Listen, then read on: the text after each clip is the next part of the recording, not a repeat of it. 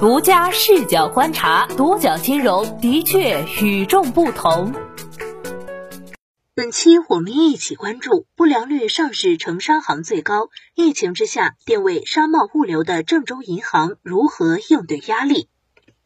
近日，国内上市银行三季度报告已全部披露，在 A 股十四家上市城商行中，郑州银行的不良贷款率最高。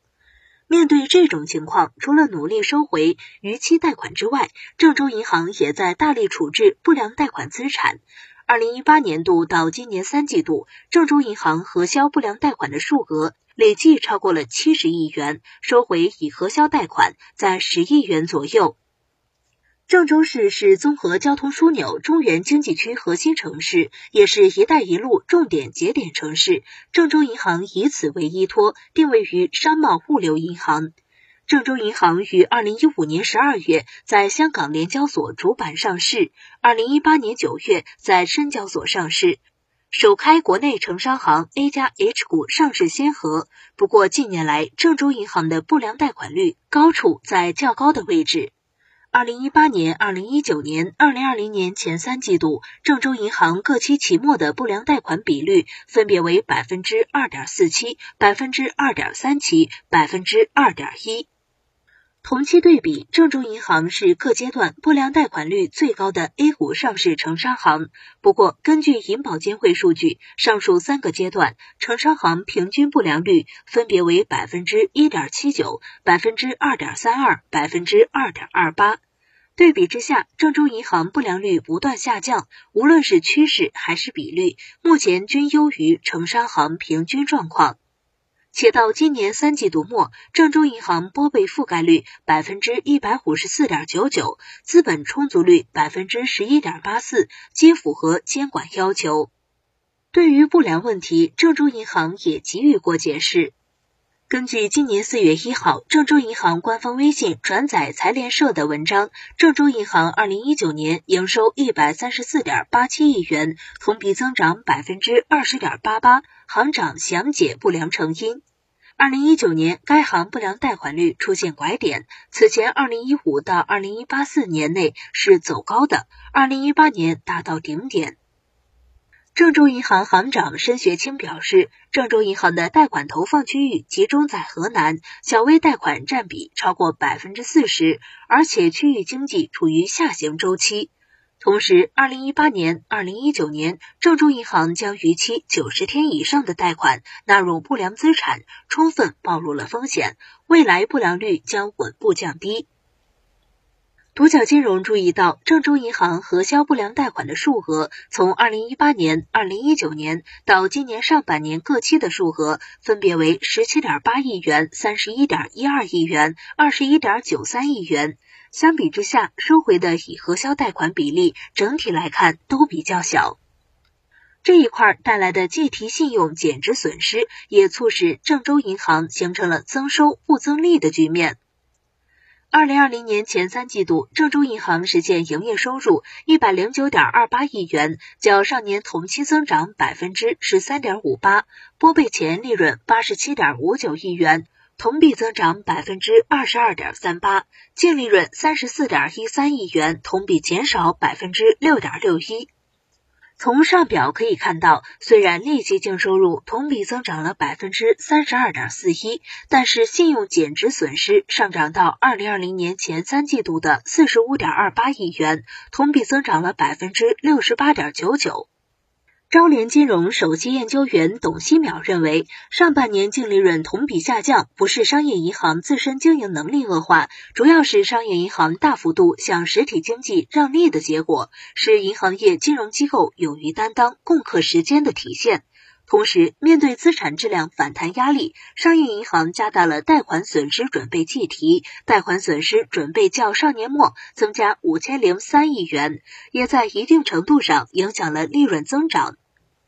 进一步细究郑州银行不良贷款的具体结构是怎样的呢？截至二零二零年三季度末，郑州银行总资产五千三百五十三点八六亿元，发放贷款及垫款本金总额两千二百九十五点二亿元，吸收贷款本金总额三千一百一十三点二一亿元。独角金融注意到，到今年上半年末，郑州银行不良金额在十亿元以上的贷款产品有公司短期、中长期贷款以及个人经营性贷款；不良率高于公司平均水平的贷款产品有公司短期贷款、个人经营性贷款、个人消费贷款；贷款不良率相对较低的产品是个人住房按揭贷款、信用卡。通过对比今年年初和年中的数据，也可以看到，郑州银行的个人经营性贷款、个人住房按揭贷款的不良余额增幅较大。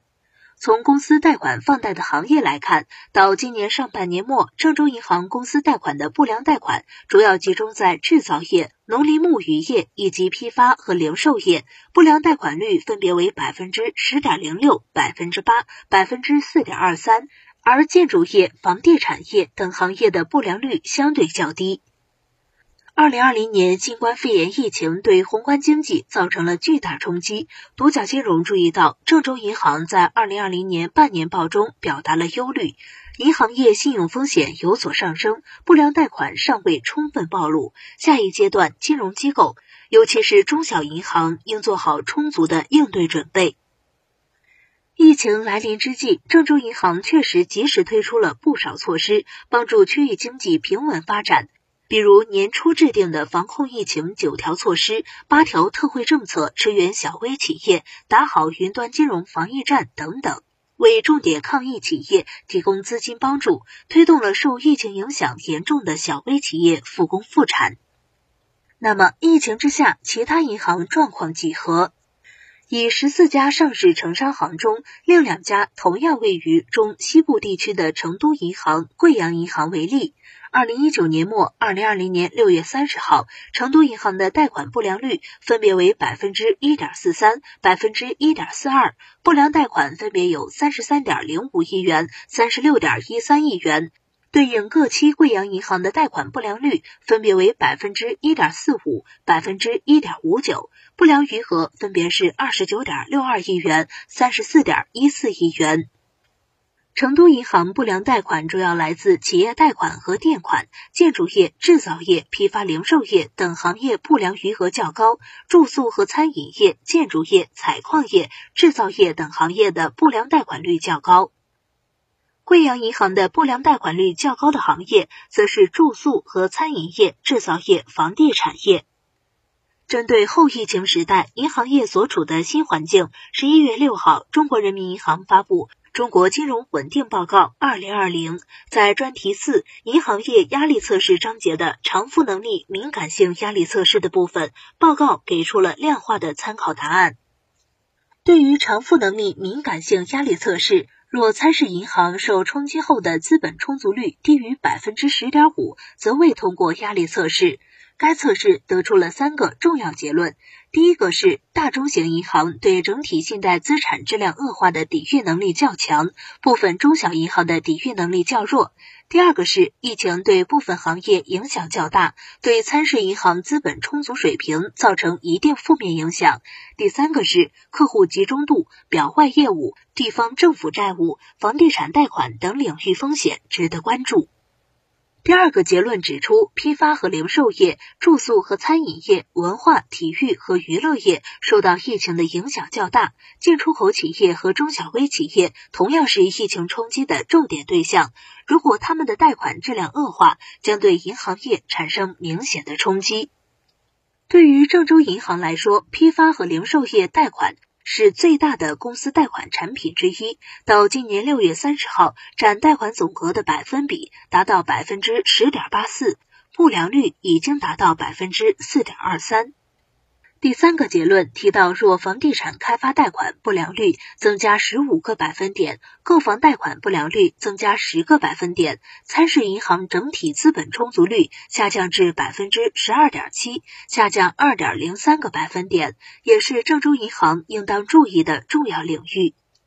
到二零二零年六月三十号，郑州银行的个人住房按揭贷款余额已经达到三百九十七点四七亿元，占贷款总额的百分之十八点四四。对公业务房地产业贷款余额三百一十一点四七亿元，占贷款总额的百分之十四点四五，合计占到郑州银行贷款总额的三分之一。前文已经提到，郑州银行个人住房按揭贷款的不良率及不良金额，在今年上半年已经出现增加的趋势。其实，同样的情况也发生在郑州银行的房地产开发贷款部分。对于不同行业受疫情影响的恢复情况，易观分析师张凯向独角金融介绍说，从行业上看。餐饮业、航空旅游业、电影院、剧院类服务业交易规模下滑比较严重，而餐饮零售这些恢复的相对来说比较快一些，因为可以通过线上的方式来取得销售额。航空公司、电影院、线下教育培训机构这些恢复的慢一些，他们无法通过线上的方式来实现产品的消费。还是有一些行业，比如调味品公司，今年的销售比去年要好一些的。郑州银行对于批发和零售业贷款、房地产业的个人和公司贷款的质量把控，会继续采取何种优化措施？独角金融联系了郑州银行的证券部，接电话的一位女士说，相关问题由郑州银行办公室来解答比较合适。然而到目前为止，她提供的办公室电话处于无人接听状态，郑州银行也没有回复独角金融发出的相关邮件。应对商业银行不良率上升的风险，董希淼指出，商业银行一方面要采取多种措施加快存量不良资产处置，另一方面要坚持标准严格把控，严控产生新的不良资产。监管部门要继续采取有针对性措施，支持商业银行，尤其是中小银行多渠道、高效率的处置不良资产。要加强协调统筹配合，进一步创新资本补充工具，优化资本补充审批流程，增强资本补充的灵活性和多元化，继续加强对银行补充资本的支持力度。未来，定位商贸物流银行的郑州银行能够通过核销不良贷款等手段，持续保持贷款质量水平，安然度过疫情艰难期吗？你怎么看？欢迎评论留言。好的，以上就是本期的全部内容，谢谢收听，咱们下期再见。